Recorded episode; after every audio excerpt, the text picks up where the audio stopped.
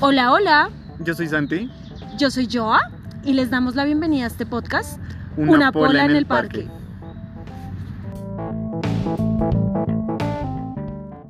Bueno, pues nada, bienvenidos a este nuevo episodio. Eh, hoy no voy a estar yo eh, por problemas médicos, ah, pero pues les tengo un súper invitado y también va a estar Santi, que van a estar hablando de cosas súper poderosas. Entonces nada, disfrútenlo. Bueno, eh, estoy con Andrés. Hola, ¿qué tal? Eh, Decidimos hablar hoy de la soledad, justamente porque a pesar de que estamos acompañados, nos estamos sintiendo bastante solos, como Sí, o sea, es más, o sea, lo que, lo que yo, digamos, reflexionaba hace un momento. Y es que son experiencias que, si bien como son de índole un poco personal, pues son situaciones y dinámicas en las cuales todas las personas de allá afuera, las personas que nos escuchan o de lo que sea, pueden estar también involucradas. Porque, pues, desafortunadamente las relaciones se determinan a veces bajo ciertos patrones. ujú, Entonces, pues nada, estábamos acá tomándonos una pola y decidimos hablar de la soledad porque son los que nos sentimos y el sentimiento nos ganó y decidimos grabar algo. Primero para recordarlo y segundo porque creemos que de pronto puede llegar a conectar con alguien más. sí, sí, sí, o sea, hay que, hay que entender que, pues, como decía, o sea, como decía antes, si bien no todas las relaciones son iguales, uno no sabe si hay una persona que está, digamos, en este momento, que tiene su pareja, tiene su novio, novia, novie, lo que quiera, y aún así se siente solo porque la otra persona no tiene como la misma base de reciprocidad.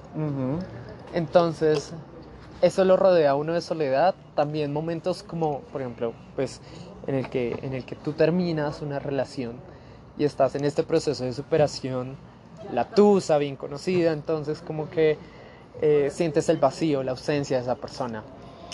Y pues e- es, es una cosa muy densa, es una cosa muy heavy porque después de todo haber como construido como una, una conexión no solo física, sino intelectual, espiritual, emocional con la persona, tienes que habituarte a que esa persona ya no va a estar más. Ujú. Y es, es, un- es- es muy mal, todo mal, ¿sabes?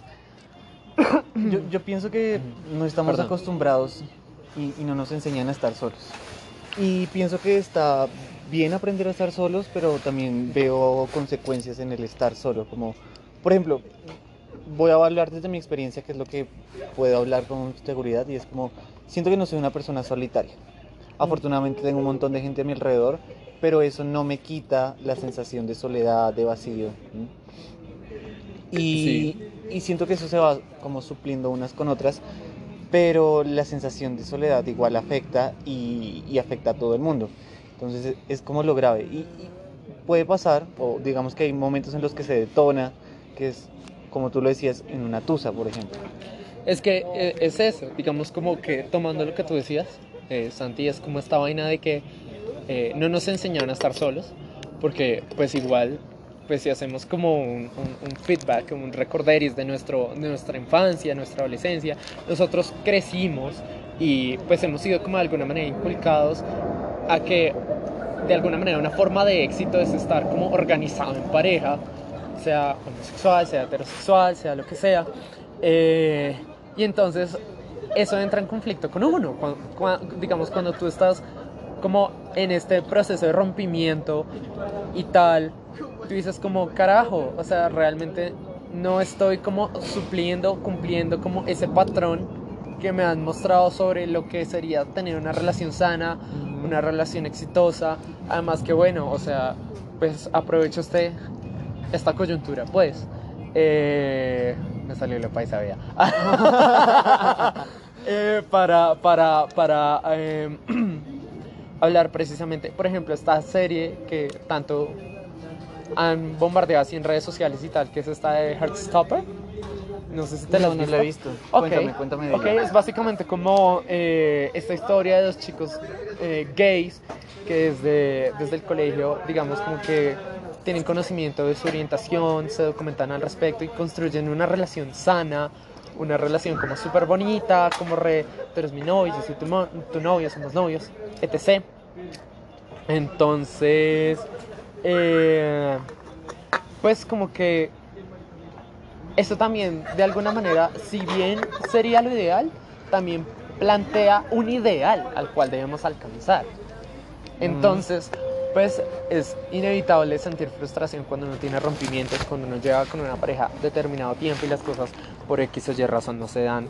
Entonces, como que es una, es una gran cagada para uno, porque la vida no es como una serie de Netflix. Aunque siento que Sí. la de nosotros de vez, de vez en cuando sí. Hay demasiado drama, puede haber un show aquí completo. Sí, yo siento que estamos en un constante bombardeo de, de- de lo que deberíamos ser en pareja, individualmente, eh, y uno tiene todavía unas ideas muy pegadas de cómo amar y cómo debería sentirse ese amor, y eso lleva a unas reflexiones que a veces simplemente no se cumplen porque uno no vive en una fantasía y el final no se acaba cuando se termina el capítulo, sino que uno sigue. Y, y esa otra parte que no se cuenta, por ejemplo, en, en, en las series, es la soledad. Es como, Total. ahí no se acaba tu vida, no se acaba como cuando se acaba el capítulo, sino que continúa y uno le toca lidiar con esas cosas. Total, o sea, es que, bueno, ah, o sea, hay varias cosas a saber, ¿no? Y es que precisamente como yo decía, está como esta, esta idealización de las relaciones. Eh, y está precisamente también la expectativa de lo que queda después de. Y está también esa expectativa de que, por ejemplo, uno ve series, no necesariamente la que yo mencioné de Heartstopper, sino, no sé, cualquier otra serie, puede ser de temática LGBT, puede ser cualquiera, que eh, nos dice a nosotros cómo deberíamos comportarnos como pareja, a pesar de, digamos, otras situaciones que van en la otra persona. Porque pues ahí Sí, sí, uno sí. entra en ese discurso de, de, de decantar entonces como de entender que una relación, o sea, realmente no es una decisión unipersonal o unilateral, sino es el consenso de varias personas. Entonces, bueno, varias personas en caso de que sean poliamorosos o bipersonal si son monógamos, no sé. Eh, entonces, eh, pues es esta vaina porque de alguna manera tú tienes que enfrentarte como a los traumas, a las mañas, a las condiciones que tenga la otra persona Ujú. y establecer un Como que no digamos, se queda solo en, en lo que tú puedes hacer y dar, sino que también depende de la otra persona y lo que Exacto. está dispuesta a hacer. Exacto, o sea, bajo mi experiencia personal, es como, un, como construir un diálogo entre qué estás dispuesto a ceder tú como mi pareja y qué estoy dispuesto a hacer yo como pareja tuya. Y establecer unos límites y toda esta cuestión, ¿no? La vaina se va un poco, es cuando, digamos, o sea, uno entiende que no todas las personas pueden como ser aprensivas o pueden tener como este desarrollo emocional o no pueden tener como estas vainas. Pero pues digamos que uno hace como desde su construcción y desde su pensar lo mejor que puede para que la otra persona también esté cómoda. Sí. Pero si la otra persona, o sea, tampoco pone de su parte, pues estamos en la misma nada, ¿no? Entonces, Dios mío, o sea, Es un lío completo, es un lío completo. sí creo, o sea, no sé. Digamos que son situaciones que ya se salen un poco más de el- ese plano de serie de Netflix, escrita, Ujú. guionada por personas, por productores, escritores, lo que tú quieras, y traída como la- al mundo real. Situaciones así muy raras van a pasar. O sea, como esto de que, ay, tienes que buscar tu media, tu media naranja. O sea, cero, o sea, a mí pónganme a buscar media de guaro. O sea, y la encuentra, él la sí encuentra. creo, sí creo. Claro. Bueno, bueno, o sea, mi punto es como el hecho de idealizar situaciones, ¿no? Idealizar situaciones, idealizar dinámicas, idealizar como cómo espero yo que se comporte la otra persona. eso pasa bastante. Me pasó en realidad. Eh, y es como esto de, de pensar como, oye, yo esperaba que tú te portaras o me dijeras de esta manera. Claro, porque uno siempre tiene unas expectativas de construidas a partir de la experiencia que uno ha tenido, ya sea por referencias de Netflix, de series, de historias, de lo que debería ser, y al final no encaja.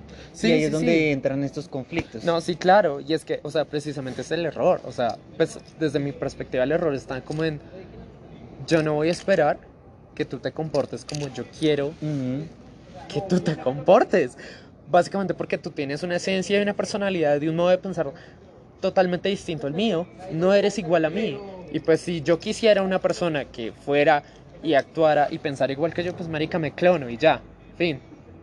Pero sí, hay algo que me conflictúa mucho ahí y es que siento que, por ejemplo, cuando tú piensas en esta persona podría actuar como quiera y no afectar mi relación con él, yo lo veo desde mi experiencia personal como un desinterés.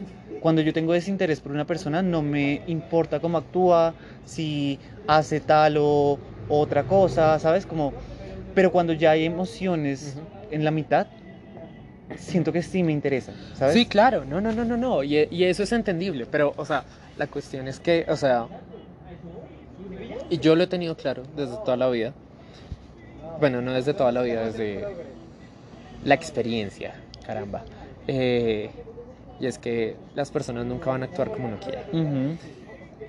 No por eso uno tiene que estar también a la deriva como esperando a ver qué pasa. Claro, y es que esas esperas también son Es que desgastantes para uno. Claro, y para eso está una herramienta muy fundamental que es la comunicación y la honestidad. Que, o sea, a mí, bajo mi perspectiva son como las bases fundamentales de una, de una relación.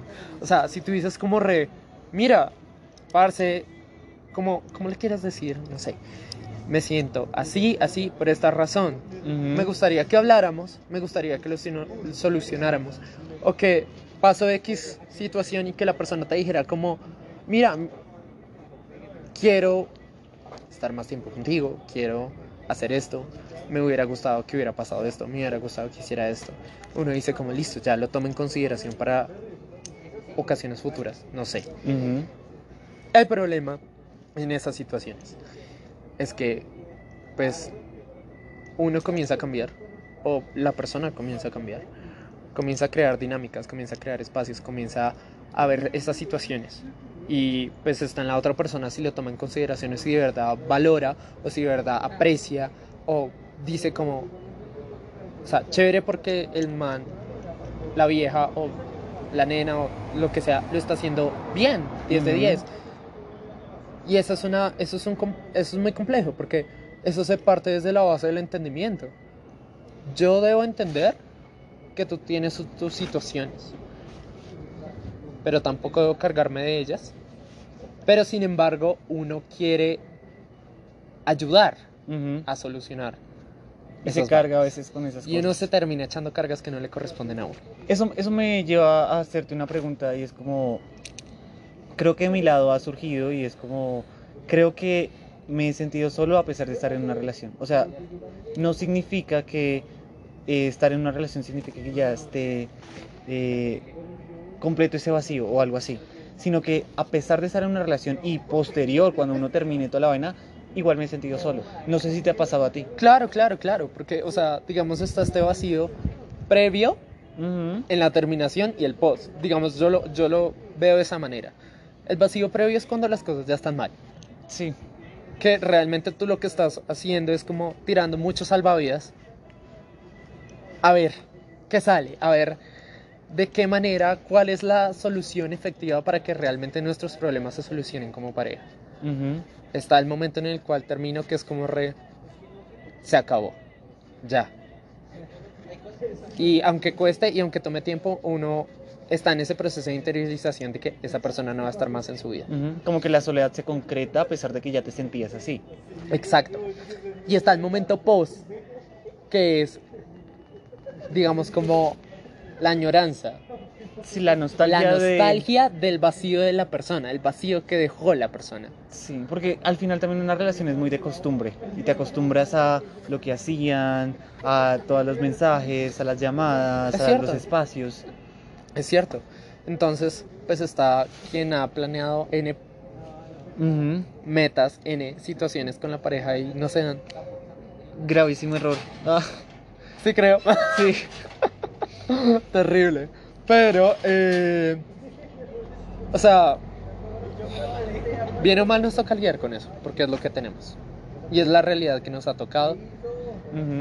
Entonces, pues, o sea, siempre va a ser muy difícil al principio, va a ser muy gonorrea, porque realmente uno está en este planteamiento de, bueno, y me perdonan por la expresión, eh, uno está en este, en este planteamiento de si Pepito, fulana, sutana estuviera acá, podríamos estar haciendo esto en este momento en el cual yo estoy solo. Ajá.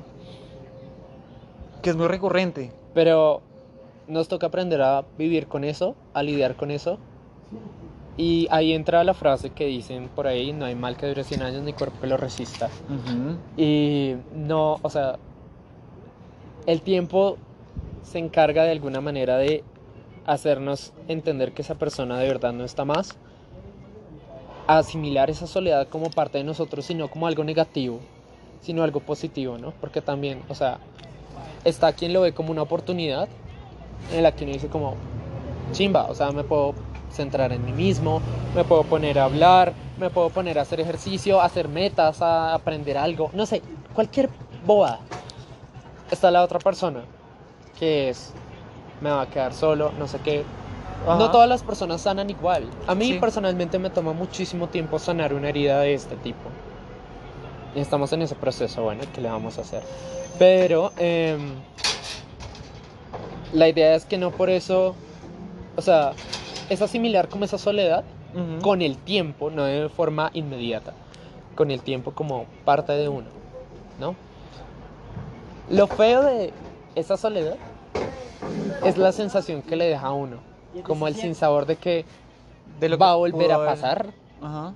de lo que pudo haber pasado, de en qué falló uno, porque muchas veces también cuando se acaban las vainas uno queda con ese vacío de culpa, con esa sensación de culpa, más bien, de ¿Qué pudiste haber qué hecho? pude haber hecho, Ujú. o sea, y como tú lo has dicho en, en- en ocasiones, digamos que lo mejor es tener la certeza de que uno dio lo mejor Sí. y que uno hizo todo lo posible y sí, uno lanzó todos los salvavidas posibles para salvar eso.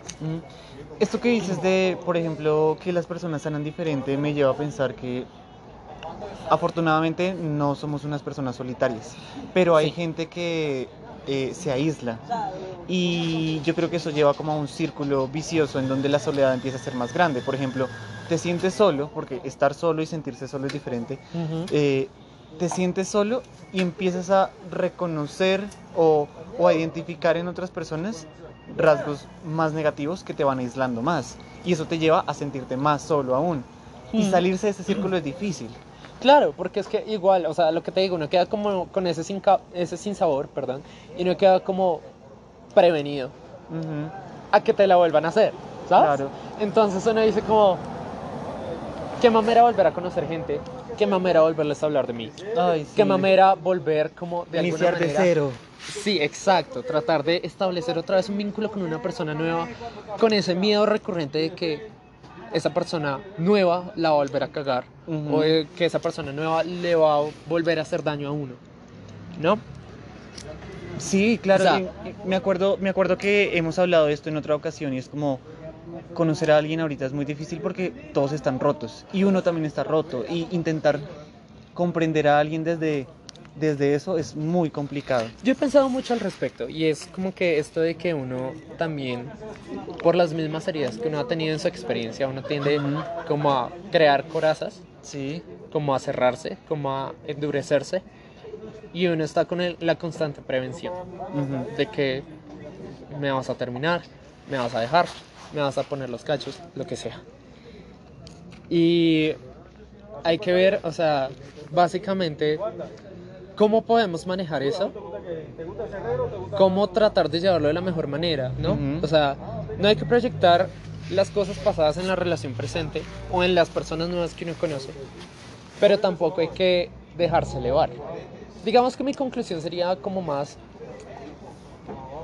trata de ser un poquito relax, que las cosas vayan fluyendo, ve soltándote, pero no en todo tu ser, Sí, sino paiga. Hasta que de verdad como que haya una certeza, no solo de la parte de la otra persona, sino también de tu parte de que estás 100% comprometido y que de verdad entiendes las situaciones de la otra persona y estás dispuesto a trabajar en todas esas situaciones. bueno, me parece una muy buena conclusión. Eh, te agradezco mucho. Dale. No. Qué, qué muy, qué buen espacio. Siento Mm. que logramos liberar un poco de todo lo que estábamos sintiendo, que era como también la, la idea. Sí, creo. Eh, y nada, te agradezco un montón. No, a ti. Gracias. Gracias y cuando quieras y espero que de verdad, o sea, todo lo que hayamos hablado, más que consejos, sean como una reflexión para todos. Como lo que decíamos al principio, son situaciones en las cuales las personas siento que se pueden identificar. Eh, independientemente de la persona, hay situaciones. Entonces, Sí, yo creo que muchas veces uno siente que sus problemas son únicos, pero realmente muchas personas los viven. Entonces, cuando uno se da cuenta que alguien más está pasando por esas experiencias, puede tomar o no es- reflexionar sobre... y no están solos. Nunca, nunca, nunca, nunca. Siempre vas a ser Claro, Siempre va a haber alguien otra. que sea como los escuche, el apoyo, el ejemplo, el consejo, cualquier cosa que les sirva y que puedan tomar para que ustedes también, o sea, reflexionen y interioricen como estas vainas y piensen a partir de eso Sí, cómo llevar esa situación. sí, yo estoy seguro de eso. O sea, uno muchas veces se siente solo, pero realmente no lo está. Y a veces lo que hace es aislarse voluntariamente, pero no se da cuenta que las personas están ahí para escucharlo. Solo hay que darse cuenta de eso, hacer como un poquito de autorreflexión y darse cuenta que uno puede crear los espacios y si, por ejemplo, estás en el proceso como nosotros de eh, romper y demás, generar otros espacios y dedicarle el tiempo para que esos vacíos se puedan llenar de otra manera, de una manera sana. Sí, y más que, más que llenar es como... Sí, bueno, sí, es, es, es llenar. Espacios Replantearlos, yo creo que sería la palabra más adecuada. y construir otros nuevos. Exacto. Es una posibilidad y me gusta mucho la reflexión a la que hemos llegado. Te agradezco un montón. Gracias. Vale, con gusto.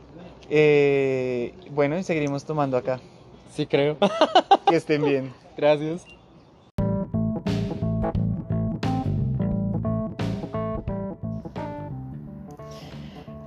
Bueno, pues nada, ustedes lo han escuchado. Siento que mm, esto, este episodio es muy poderoso porque finalmente nos muestra otra manera de habitar las emociones, ¿no? Y es humanizándolas, es dándonos el lugar de sentirlas y también cuestionándonos un poco cómo se deben habitar, ¿no? Porque nos han dicho ciertas, la estructura social nos ha dicho cómo se debe habitar el lugar, cómo debemos sentir las emociones. Y pues realmente no. Uno debe ser consciente de que todos habitamos la soledad de una manera, todos entendemos la felicidad, la tristeza desde otro lugar. Entonces, nada, los invitamos a que realmente humanicen las emociones. Un abrazo y nos vemos en el siguiente episodio.